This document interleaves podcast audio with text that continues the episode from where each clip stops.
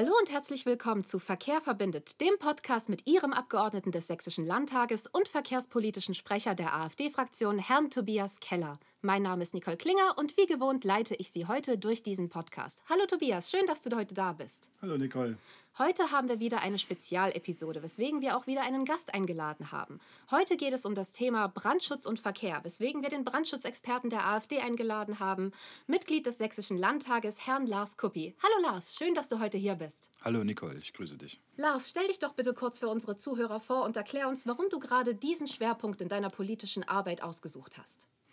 Ja, also mein Name ist Lars Kuppi, ich bin Mitglied des Sächsischen Landtages. Ähm, vor meiner Arbeit im Sächsischen Landtag war ich Polizeibeamter, Polizeibeamter im Streifendienst, sodass ich mit allen Rettungskräften immer in, zu tun hatte, also mit Feuerwehr, Katastrophenschutz und eben den Rettungssanitätern, sodass ich äh, in der Fraktion der AfD des Sächsischen Landtags als Sprecher für Katastrophenschutz, Feuerwehr und Rettungswesen gewählt wurde, ausgesucht wurde und mich auch dafür ähm, entschieden habe, dies zu machen natürlich äh, sind wir jetzt schon bei zwei Jahren Landtag. Am Anfang musste ich mich erstmal in diese Situation wieder neu einarbeiten, weil es mit Polizei zwar nicht so viel zu tun hat, aber doch eben sehr viel aufgrund meiner Tätigkeit im Streifendienst. Mhm, ich verstehe. Also hast du bereits Vorerfahrung, du warst äh, mitten im Geschehen dabei, du kennst die Situation, du kennst die Umstände.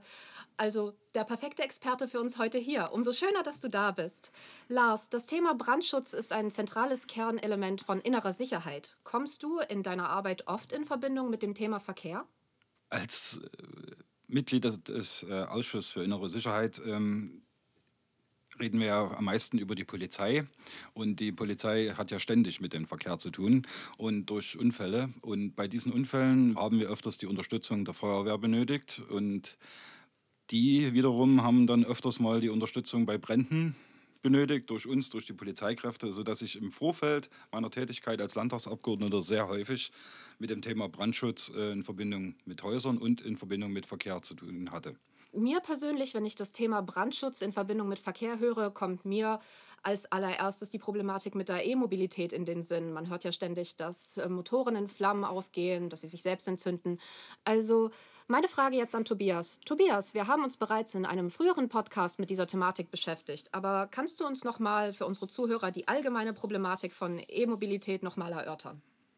Ja, E-Mobilität hat das Problem, dass eine hohe Energiedichte gebraucht wird für die Batterien und dass es in einigen wenigen Fällen äh, dazu kommt, dass sich Batterien auch selbst entzünden. Das kann damit zu tun haben, dass sie äh, überladen worden sind oder dass sie kleine Verarbeitungsfehler haben oder ähnliches.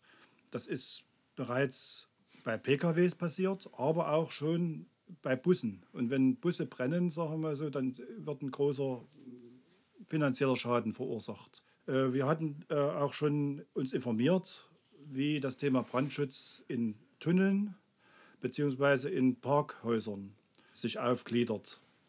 Aber Brandschutz ist ja nicht nur Elektromobilität. Ne? Und deswegen haben wir ja unseren Brandschutzbeauftragten hier äh, eingeladen. Es gehört auch der Bahnverkehr dazu, es gehört auch der Flugverkehr dazu. Und ähm, deshalb denke ich mal, wir sollten uns nicht alleine auf die E-Mobilität konzentrieren. Du hast bereits angesprochen, dass es nicht nur die E-Mobilität betrifft, sondern den Verkehr im Allgemeinen. Weswegen ich jetzt meine Frage an die beiden Herrschaften hier stellen möchte. Welche Fahrzeugtypen sind besonders gefährdet, Ihrer Meinung nach? Fangen wir doch mal an mit Lars.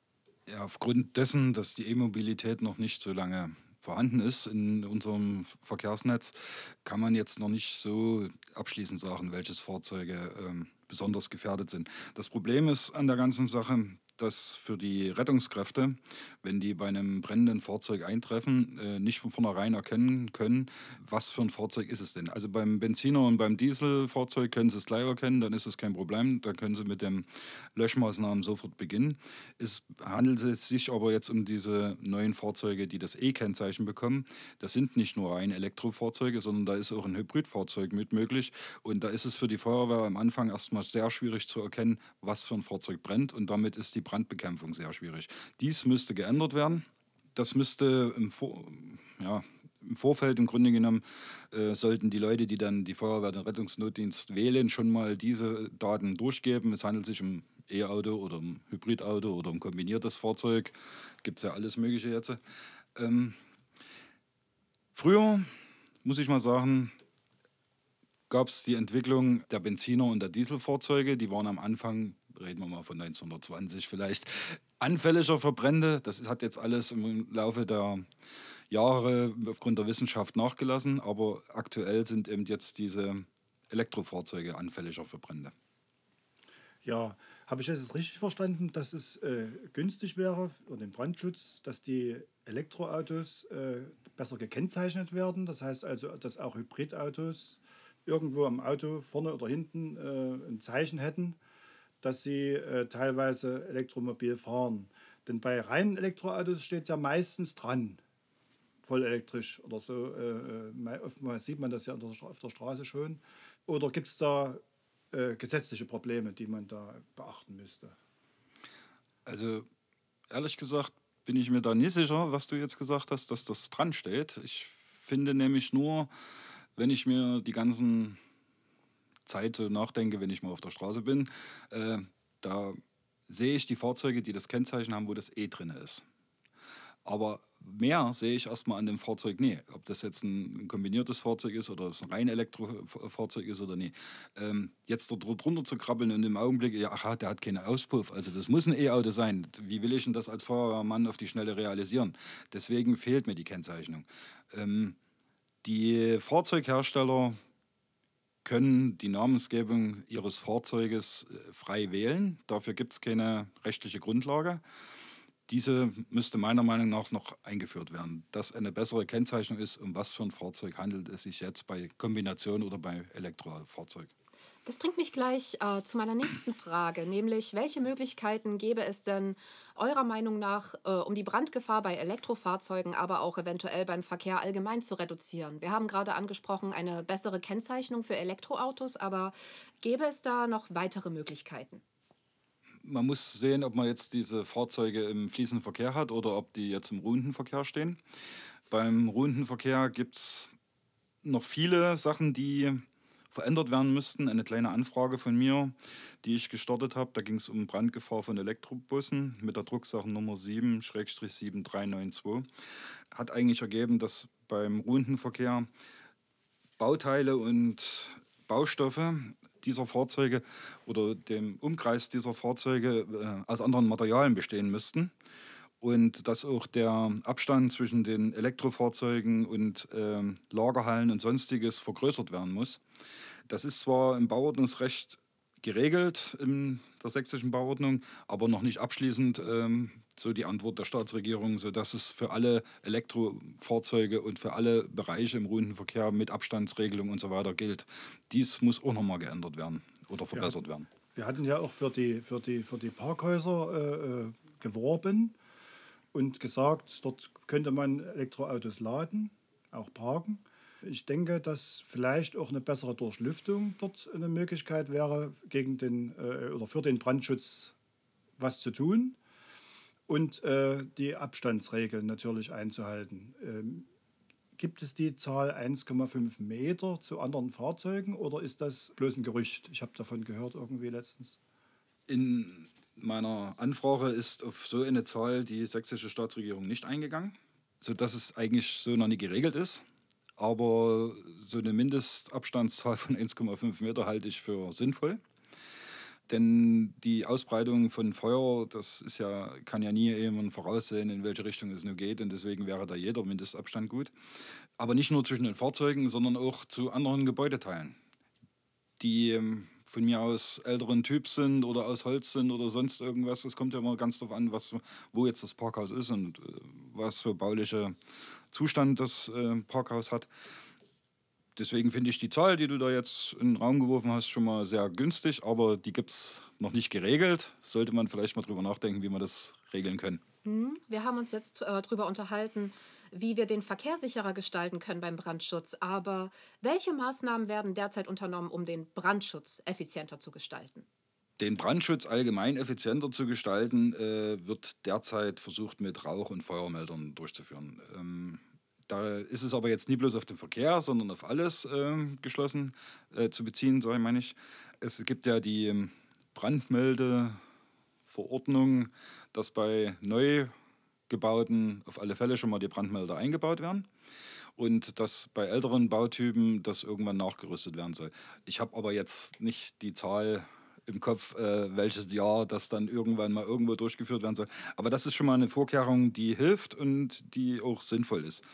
Der Einbau von Brandschutzmauern, Brandschutztüren ist auch geregelt, wobei wir reden dann immer erstmal nur von den Neubauten und noch nicht von den Altbauten. Dort sollte aber jeder sich selber mal eigentlich Gedanken machen, wenn er einen Altbau betreibt, inwieweit möchte ich denn jetzt mal den Brandschutz in meinem eigenen Objekt verbessern. Ja, jetzt haben wir uns äh, über Brandschutz unterhalten. Jetzt äh, habe ich mal noch eine allgemeine Frage.